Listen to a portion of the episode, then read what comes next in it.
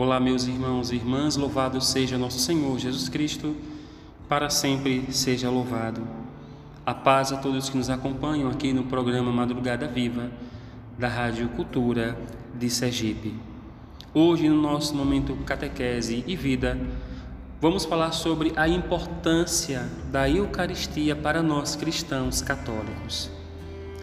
A Eucaristia é a fonte e o ápice de toda a vida cristã é o próprio sacrifício do corpo e do sangue do Senhor Jesus Cristo, que ele instituiu para perpetuar pelos séculos até seu retorno o sacrifício da cruz, confiando assim à sua igreja o memorial de sua morte e ressurreição.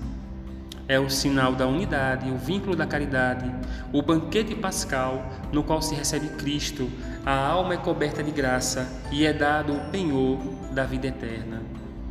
Quando Cristo instituiu a Eucaristia? Ele a instituiu na Quinta-feira Santa, na noite em que ia ser entregue, celebrando com seu próprio, seus próprios apóstolos a última ceia.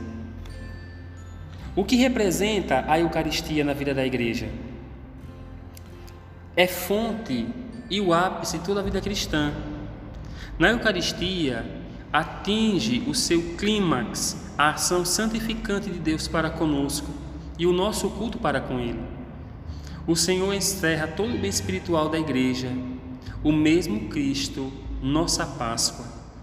A comunhão da vida divina e a unidade do povo de Deus são expressas e realizadas pela Eucaristia. Mediante a celebração eucarística, já nos unimos à liturgia do céu e antecipamos a vida eterna. Como Jesus está presente na Eucaristia? Jesus Cristo está presente na Eucaristia de modo único e incomparável. Está presente com efeito de modo verdadeiro, real, substancial, com seu corpo e seu sangue, com sua alma e divindade. Nela está, portanto, presente de modo sacramental, ou seja, sobre as espécies eucarísticas do pão e do vinho, Cristo todo inteiro, Deus e homem. A transubstanciação significa a conversão de toda a substância do pão na substância do corpo de Cristo e de toda a substância do vinho na substância do seu sangue. Essa conversão se realiza na oração eucarística mediante a eficácia da palavra de Cristo e da ação do Espírito Santo. Todavia, as características sensíveis do pão e do vinho ou seja, as espécies eucarísticas permanecem inalteradas.